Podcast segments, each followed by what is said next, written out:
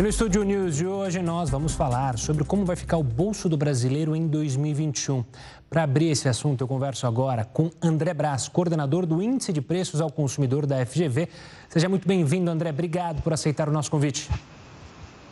Eu que agradeço. Muito obrigado a vocês. André, a gente teve um início de 2020, se a gente olhar a inflação, um pouco preocupante, uma vez que ela saiu da meta. Mas o que a gente pode prospectar para esse ano neste momento? Olha, deve ser um ano é, com um pouco menos de desafio que 2020. Né? 2020 foi um ano muito difícil, a gente saiu um pouco da meta de inflação, mas o problema mais grave ficou é, para as famílias de baixa renda. Nós vimos que o vilão da inflação do ano passado foram os alimentos, principalmente os alimentos componentes da cesta básica eles subiram muito de preço, dada uma tempestade perfeita que aconteceu em torno dos alimentos. Nós tivemos problema de safra, como foi o caso do feijão, redução de área plantada de arroz, que teve um impacto muito negativo sobre os preços, um aumento abrupto das exportações, porque houve uma desvalorização de nossa moeda, né? o Brasil ficou mais competitivo, então a gente exportou como nunca para a China, principalmente carnes, né? bovinas, suínas e de aves, e todos esses acontecimentos só contribuíram para o aumento de preços. Na medida que a gente exporta mais, isso pode ser bom para a balança comercial, mas é mais um desafio para a inflação, porque sobra menos é, produto aqui no mercado brasileiro. E quem sofre mais com esse tipo de inflação são as famílias de baixa renda. Porque quanto menor o poder aquisitivo da família, mais ela concentra os seus gastos na aquisição de alimentos. Então, o brasileiro humilde sofreu aí, percebeu, né, uma inflação muito elevada, porque no ano passado os alimentos subiram quase 20%, né, no período janeiro-dezembro. Então, se você pergunta a uma família de baixa renda como é que foi a inflação no ano passado, é extremamente alta. E com toda razão que os produtos que ela consome ficaram muito mais caros. Agora, a família de classe média alta percebeu até uma inflação mais baixa, porque ainda que essa família consuma alimentos, a cesta de consumo dela é mais diversificada. Ela tem mais serviços né, no seu dia a dia. E naquela fase da, mais aguda da pandemia, nenhum serviço podia ser consumido. Você não podia comprar um pacote turístico, uma passagem aérea, se hospedar num hotel, ou mesmo no cinema, no teatro, no show. E algumas coisas que pesam no orçamento da classe média alta, como educação, educação e ensino privado, por exemplo, ficaram até mais baratos, porque algumas escolas deram até desconto por conta da adoção do ensino à distância, né? Então, quem, é, quem tem classe média mais alta percebeu no ano passado a inflação mais baixa, porque não se tinha orçamento para gastar, não, não tinha onde gastar esse orçamento. Já o brasileiro mais humilde, que foi afetado pelo desemprego, pela impossibilidade de vender seu produto na rua ou prestar seus serviços, é, sofreu mais, porque tem uma renda mais baixa e aquilo que é, é principal, né, o que pesa mais no orçamento deles, acabou subindo muito de preço.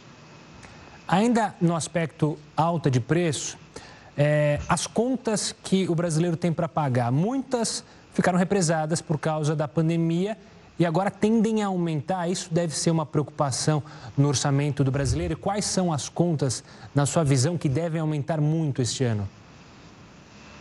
Pois é, uma delas é o plano de saúde. É, ano passado, a agência reguladora adiou a prática do reajuste, até para dar um fôlego né, no orçamento familiar, numa época complicada. Mas esse, esse reajuste ele foi adiado, né? ele não foi cancelado. E começou a valer agora, a partir de janeiro de 2021. Então, o reajuste de 2020 foi parcelado em 12 vezes, vai ser pago ao longo desse ano. Mas isso não isenta quem consome o serviço de, de saúde privada de pagar o reajuste que cabe a 2021. Então, é, lá para abril, maio desse ano, nós já vamos ter ideia de qual vai ser o percentual de reajuste desse ano, que vai ser somado ao devido do ano passado. Então, eu diria que o plano de saúde, para as famílias que podem pagar, é, vai, vai representar um impacto não desprezível no orçamento, porque é uma conta ainda muito primária aqui, a gente deve esperar um reajuste aí entre 15% e 20% no acumulado de 2021. Para um serviço que a gente sabe que é caro, que pesa no orçamento familiar, um aumento dessa magnitude dentro de um ano calendário vai pesar muito no orçamento. E esse tipo de serviço, plano de saúde, ele está no grupo de preços administrados, né? Que são preços controlados pelo poder público, né? Seja por uma prefeitura, por uma agência reguladora. E o plano de saúde está nesse contexto e vai chamar e vai puxar né, a participação desse tipo de preço na inflação. Além do que, no ano passado foi ano eleitoral, então a gente costuma ver também reajustes de transporte público, ônibus, trem, táxi, metrô, coisa que deve ser é, é, corrigida em 2021. Né? Ano passado até tivemos uma queda importante no preço do petróleo, né, que ajudou a, a reduzir o preço do diesel, da gasolina, mas de maio do ano passado para cá, esses preços vêm acumulando mais alta do que queda. E fatalmente já existe aí uma tendência de aumento do preço do petróleo em 2021 que vai puxar esses reajustes é, até o final de, desse ano. Então, é, é algo que vai pesar também é, no custo de vida das famílias. Então, eu diria que esse ano, como a gente não tem no radar né, uma desvalorização cambial na magnitude que aconteceu em 2020, foi uma desvalorização em média de 25% né, da nossa moeda em comparação ao dólar, a gente não espera também um aumento muito forte de alimentos. Eles vão continuar subindo há indicação de que isso vai acontecer, porque a gente acompanha aqui preço de grãos importantes, como soja, milho e trigo, no mercado internacional e ao longo desses primeiros dias aí de janeiro, o preço em dólar desses grãos só sobe. Então, isso vai ter um impacto aqui é, no grupo alimentação, tornando alguns alimentos derivados mais caros. É, mas a gente ainda espera que o reajuste esse ano seja menor. O maior desafio vai ficar mesmo, é, eu acho que por conta de preços administrados, né, como eu bem coloquei, plano de saúde, transporte público, e também um pouco em função de serviços. Né? A gente sabe que ano passado os serviços ficaram, enfim, fechados a maior parte do tempo. É, houve aumento de energia por conta da bandeira tarifária, que agora é amarela, é, e isso deve aumentar custos de prestação de serviço que vão se transformar em aumento de preço. Então a gente deve ver um destaque maior é, esse ano na inflação para serviços e preços administrados. Alimentação não vai chamar tanta atenção é, quanto no ano passado, mas vai continuar também como uma variável pressionando ali a inflação e o custo de vida, né? Claro. André, olhando para um cenário é, para 2021, a gente tem a evolução nas vacinas, as campanhas de vacinação, e aí se imagina uma flexibilização maior, uma economia girando e sendo mais aquecida. Em contrapartida, a gente tem a possibilidade real do fim do auxílio é, emergencial. O quanto essas duas, é, esses dois fatores, flexibilização, fim do auxílio emergencial, podem impactar na nossa economia? Pois é, a vacinação é, é muito importante é, para o desenvolvimento da nossa economia. Né?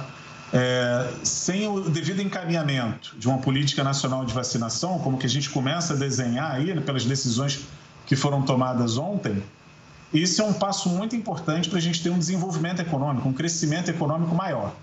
E esse crescimento é muito bem-vindo exatamente para que ele gere emprego e renda com a saída do auxílio emergencial. Então a gente tem que ter meios de fazer a nossa economia crescer mais rapidamente. E uma dessas questões que estavam pendentes era o bom encaminhamento da política de vacinação. Um outro ponto que eu acho que ainda não foi muito bem encaminhado é a questão da dívida pública. A gente sabe que o Estado tem uma dívida crescente, a relação dívida pública está muito elevada, está quase que a gente deve tanto quanto o tamanho da nossa economia, o tamanho do nosso PIB. E isso é ruim, isso, isso aumenta a incerteza na economia brasileira e, e, a, e isso faz com que a gente atraia menos investidores, né? E isso atrasa a nossa retomada, o nosso crescimento. Então, mas é uma primeira coisa que talvez fosse mais fácil era o encaminhamento dessa política de vacinação. Me parece que esse passo foi dado.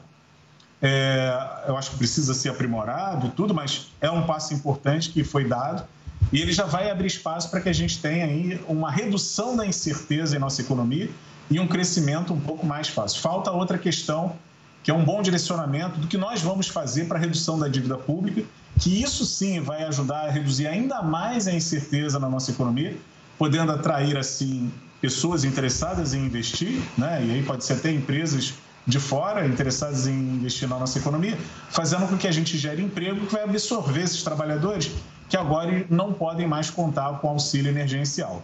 Então, eu acho que essas questões elas precisam de um bom encaminhamento de atenção é, do poder público, né, para que a gente tenha um ano mais tranquilo. André, a gente olhou muito aqui para o Brasil, mas eu queria entender o quanto o cenário externo pode dificultar a nossa retomada econômica. A gente vê países é, olhando muito internamente, né, os Estados Unidos aprovando um plano de quase 2 trilhões de dólares. Há um medo que a economia se feche é, em grandes nações. Isso pode atrapalhar a nossa retomada? Como você enxerga isso? Pode atrapalhar, pode nos atrasar é, em acompanhar esse ciclo de crescimento mundial. É interessante que o Brasil acompanhe, porque é uma forma também da gente desenvolver mais rápido a nossa economia, estabelecendo parcerias, né? É, atraindo negócios para o Brasil, exportando mais. Mas é muito importante que a gente crie condições para que a nossa economia também é, esteja preparada é, para acompanhar esse crescimento. E um passo é a gente tirar da agenda esse risco Covid, que ainda é muito alto aqui no Brasil. Então, à medida que os países é, enfrentam, encaram essa política de vacinação é, de forma mais eficiente, né, fazendo com que a vacina chegue a, é, a, a todos da sociedade o mais rapidamente, essas, esses países voltam à normalidade e voltam a concorrer com o nosso país também na prestação de serviços, o que nos deixa um pouco atrasados nessa corrida se a gente também não fizer esse movimento com serenidade. Então, é muito importante o bom encaminhamento dessa política de vacinação para que a gente acompanhe esse novo ciclo de crescimento junto com países que já estão um pouco na nossa frente. Queria olhar agora a política de juros. A gente, atualmente, a taxa Selic está, está no nível mais baixo. Você acha que a tendência é que ela aumente gradativamente com o passar do ano? Sim, é, é provável que esse aquecimento é, que a gente espera na, na nossa economia em 2021 também peça algum, alguma resposta da política monetária. Né? Ela vem exatamente para conter um avanço, um espalhamento maior da inflação. Mas eu acho que a autoridade monetária ela tem que ficar de olho exatamente nisso. Uma inflação muito concentrada em alimentos, por exemplo, como foi do ano passado, não pede aumento de juros. Né? O, que pede, o que pede aumento de juros é quando a, a inflação ela, ela se espalha, ela pega vários setores da atividade econômica, ameaçando aí cada vez níveis mais altos. Né? Mas essa não é a fotografia que a gente tem no momento. Mas se a gente perceber que não só alimentos, como preços administrados, serviços, o preço de bens duráveis né, que a gente compra aí, é, máquina de lavar, fogão, geladeira, carro, começam a subir, a gente percebe então o espalhamento da inflação e o risco dela ser mais persistente, mais ameaçadora. E aí sim, é, pede da autoridade monetária uma resposta: olha, eu estou comprometido com a meta de inflação, que esse ano é até mais baixa que a do ano passado, é 3,75, e vou fazer então uma pequena mexida em juros. E não há ainda um consenso no mercado sobre o quanto a Selic deve avançar. Né? Algumas casas acham que ela deve fechar o ano em três, outras até em patamar maior. Mas eu diria que a gente tem que ver essa questão de juros com cautela, porque à medida que a gente aumenta juros, a gente também cria um obstáculo a mais para o crescimento da economia, porque o dinheiro fica mais caro o dinheiro para o investimento, né, para o consumo das famílias, fica mais caro. E isso inibe, né, isso diminui né, o fôlego para a gente retomar mais rapidamente. Então, se o foco é a gente desenvolver mais, fazer o país crescer mais, até para gerar mais emprego e renda, a gente tem que ver essa questão de juros com muita cautela. Não estou dizendo que é para não, não, não deva subir. Eu acho que deve subir em resposta a um espalhamento maior da inflação, analisando com cuidado onde essa inflação está mais persistente. Né? E se, é, se onde ela está mais persistente, há um risco disso desancorar as expectativas, né? dessa inflação superar a meta estabelecida para esse ano. Tomando esse cuidado, a gente pode aumentar gradualmente os juros sem que isso atrapalhe muito uh, o crescimento do nosso país em 2021. Tá certo, André. Quero agradecer demais a sua participação aqui, a análise sobre esse caminho para 2021. Forte abraço e até a próxima. Eu que agradeço a participação, um abraço para vocês e para todos os ouvintes. O News vai para um rápido intervalo, mas a gente volta em instantes, não sai daí. O Estúdio News está de volta e agora eu converso com Geraldo Rufino, presidente da JR Diesel. Geraldo, é um prazer conversar com você, tê-lo aqui no Estúdio News. Muito obrigado. Eu que agradeço o carinho e a gentileza do convite, pela oportunidade de estar com vocês. Geraldo, para quem não conhece Geraldo Rufino, eu queria começar então esse nosso bate-papo, que você contasse brevemente um pouco da sua história, para o pessoal de casa entender por que, que a gente convidou Geraldo Rufino para falar justamente sobre é, as esperanças para 2021, um momento de crise, um momento é, que muita gente se duvida ali do empreendedorismo. Quem é Geraldo Rufino? Olha, Geraldo Rufino é um brasileiro de origem muito humilde, que chegou em São Paulo muito cedo com uma família de 10 pessoas, que morou na favela, que catou latinha, que sacou, arrumou o primeiro trabalho no CNPJ do outro com 8 anos. É, eu, já, eu já me senti importante com oito anos, porque eu já conseguia contribuir com o próximo, com os meus. e Continuei empreendendo desde cedo, depois consegui um trabalho novamente no CNPJ do outro, e lá eu fiquei quase 20 anos de office boy a diretor, depois eu continuei empreendendo, e hoje nós temos a maior empresa de reciclagem de, de caminhões pesados e ônibus da América Latina. Com detalhe, Todas essas crises que todo mundo passou, eu passei. Todas elas eu, eu soltei, ou seja, sabe aquela baixadinha para saltar? Então, eu, talvez essa seja a gentileza do convite, porque, cara, as pessoas falam muito em resiliência. Vida real. É possível, porque não tem um problema maior que nós. Então, é, talvez esse seja o prazer de estar com você, para falar um pouquinho sobre como é possível para mim, foi possível para minha família, independente da nossa condição social. Cada crise que, que, que aconteceu, nós estávamos um pouquinho melhor. E esta crise agora não é diferente. Nós conseguimos evoluir, crescer e, inclusive, melhorar como pessoa nessa crise. Geraldo, falando de crise, você sempre nos seus vídeos e nas entrevistas toca no assunto medo também. A crise gera medo. Como lidar com esses dois monstros que surgem na nossa frente nesse momento? Olha, o medo não é um problema. Nós precisamos do medo. Do jeito que você precisa da crise, se não tiver crise, não tem evolução. Você, você não tem motivo para ter que desenvolver, fazer acontecer, produzir. A crise faz com que você arrume um espaço onde tenha concorrência, onde as coisas estejam acontecendo. A crise é que te leva para isso, mas ninguém põe fogo no dinheiro. O que significa que toda vez que você se movimentar, tem, em algum lugar tem algum recurso esperando por você. Você precisa querer e dar o primeiro passo. Agora, o medo. É claro que precisa o medo. Do jeito que precisa da crise, precisa do medo. Porque se você não tiver medo, você fica sem noção. Você começa a é, é, abusar da natureza, você começa ir contra as leis da gravidade e você não vai durar, você vai se plantar. Então, o medo, na realidade, gente, é um equilíbrio, não é, não é um obstáculo. É, um, é uma pedra no caminho onde você precisa se preparar para subir. Mas não é para você voltar, é para subir. Deus não sacaneia ninguém. Então, o medo, na realidade, é uma ferramenta de proteção. Porque por conta do medo,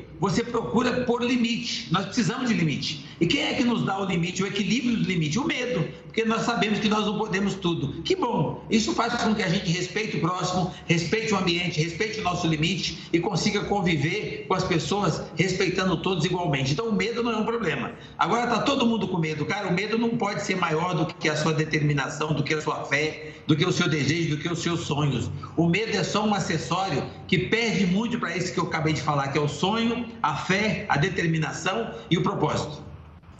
Rufino, você tem uma história incrível de superação, como você mencionou, e de saber lidar com esses problemas. E aí você carrega esse empreendedorismo no DNA. Mas qualquer um pode ser empreendedor, porque eu acho que tem muita gente em casa que pensa: ah, não, eu não, eu não consigo, é, eu vou ter muito medo, é, eu não vou saber fazer as escolhas corretas, é, eu prefiro a segurança de trabalhar para alguém, como você já mencionou, né? trabalhar para o CNPJ de alguém. Qual é a dica que você dá? Qualquer um pode ser empreendedor?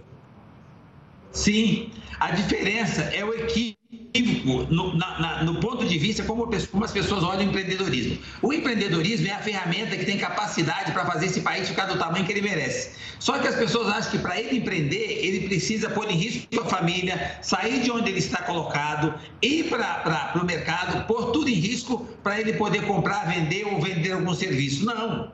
O empreendedorismo, para mim, foi o que eu fiz a vida inteira por experiência própria. Eu empreender, empreender é atitude, é comportamento, é jeito de pensar, é você ter papel de dono onde você está. Você está sentado aí, para mim, você está empreendendo.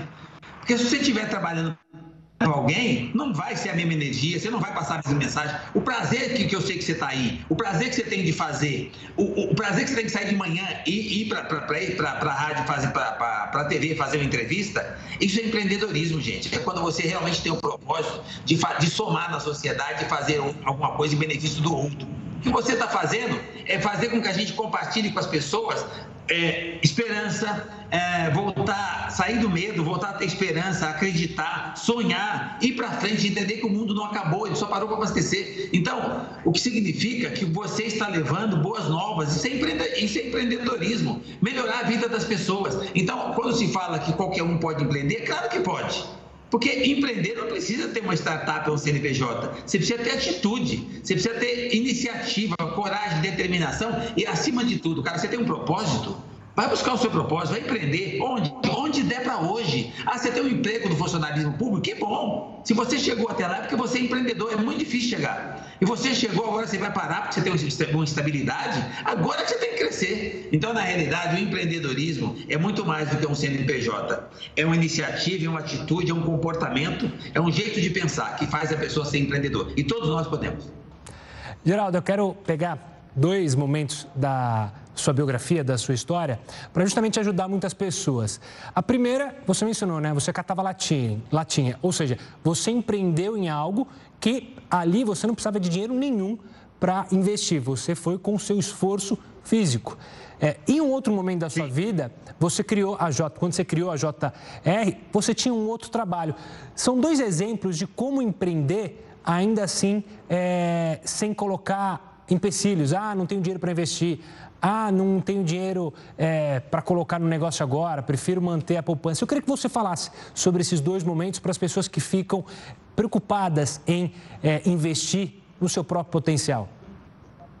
Olha, nosso país é um cavalo arriado, qualquer um pode montar e ir embora, tá? Tem espaço demais para todo mundo. Mas o, onde tem um cavalo, tem estrume. As pessoas precisam parar de olhar para o estrume e olhar para o cavalo. Porque assim, tem muitas oportunidades o tempo todo, mas precisam parar de olhar para baixo. Porque o empreender, hora que você, lá atrás, quando eu comecei a catar latinha, cara, a coisa mais fácil do mundo. E não é, não é, não é vergonhoso, não é nojento, é lícito. Você, o mundo precisa ser reciclado. Aliás, eu mexo com reciclagem até hoje. Então, assim, o mundo precisa ser reciclado. Você pega aquilo, tem alguém que compra, todo, todo movimento que você fizer, seja de produto, seja de serviço, tem alguém querendo comprar aquilo. Se, você, se alguém disser para você que nesse momento está difícil, lembra que tem dos 9, quase 9 bilhões que tem de seres no mundo, nesse exato momento, para quem estiver nesse país desempregado sem saber para onde ir, ele precisa lembrar que nesse momento deve ter em torno de 2 bilhões de pessoas que queriam o seu lugar queria estar aqui nesse lugar aqui, nesse planeta que tem o melhor, nesse lugar que tem o melhor clima do planeta, melhor quantidade de água doce, agronegócio, em pleno crescimento, tem extensão continental do tamanho do universo. Cara, o, o Brasil é gigante, é fantástico. E nós temos um clima que, que você, planta para comer na calçada da rua. Então, ou seja, só se você não quiser ficar esperando que alguém faça. Então, cara, eu não fiquei terceirizando a culpa. Eu não fiquei esperando que um governo, que um, um vizinho, que, o, que a classe A ou classe B fizesse alguma coisa. Eu entendi que é o seguinte: isso funciona quando você decide que você vai fazer alguma coisa pelo outro. Você vai fazer pela família, você faz pela sociedade e, por consequência, você faz pelo seu país e não o contrário. Você não tem que esperar, você tem que ter locomotiva, não esperar que os outros façam. Eu fiz isso catando latinha e quando eu abri a JR Diesel, não foi diferente. Nós saímos de uma situação que tombou os caminhões, só sobraram peças. Nós olhamos para as peças e nós não vimos um estrume, nós vimos o cavalo. E começamos a vender peça para pagar um carnê para manter a credibilidade. E isso se transformou na maior empresa de reciclagem automotiva da América Latina. Geraldo, eu queria, é assim. eu queria tocar no assunto também, que são os erros. Na vida de todo empreendedor, na sua não foi diferente, às vezes a gente comete erros que acabam fazendo com que a gente caia do cavalo, usando a sua expressão que você mencionou há pouco. Como levantar do cavalo, não entrar num ciclo depressivo e, e, criar um monstro onde, na verdade, é simples, é só levantar e subir de novo no, no cavalo? Olha, muito importante a sua pergunta, porque é o seguinte: ninguém desaprende a andar de bicicleta. Você já andou uma vez? Você está vivo, é só um pode, pode puxar na memória. Se você já andou de bicicleta uma vez, nunca mais se esquece. Então, se você já ganhou, se você já trabalhou, se você já produziu uma vez, não tem por que você não começar de novo. E quando você começa de novo, você já sabe onde é que você errou. Só que é o seguinte, você errou. O problema é que as pessoas erram, vão para o fundo do poço e fica procurando culpado. Fica procurando quem empurrou no poço. Não, você que erra. Nós temos livre-arbítrio, nós estamos num país livre. É você que cometeu os erros, você que teve vaidade, você que teve arrogância, você que não teve controle ou lençol financeiro, você que não teve educação financeira. Foi você que errou. Só que a hora que você. Eu estou falando por experiência própria. Todas as vezes que eu fiquei sem dinheiro, eu não fali, eu não fracassei, eu só fiquei sem dinheiro. Cara, dinheiro você ganha de novo. Mantenha sua fé, sua credibilidade, seus relacionamentos e trabalha 16 horas por dia, porque não tem pobreza que resista a isso, tá? 14, 16 horas por dia de trabalho, não tem pobreza que resista. Ah, como você já fez uma vez, a hora que você vai fazer a segunda vez, é uma tendência natural você fazer melhor, porque você já conhece o, tra o trajeto. Vai na humildade, começa de novo. E você vai ver que você não só consegue, como você fica maior que antes. Porque você vai repetir aquilo que você já sabe fazer, andar de bicicleta. Geraldo, infeliz, infelizmente o nosso tempo está acabando, mas eu queria, antes de encerrar, perguntar quais são as suas expectativas para 2021. Como você vê o ano, como você vê para nós brasileiros esse 2021 que se inicia?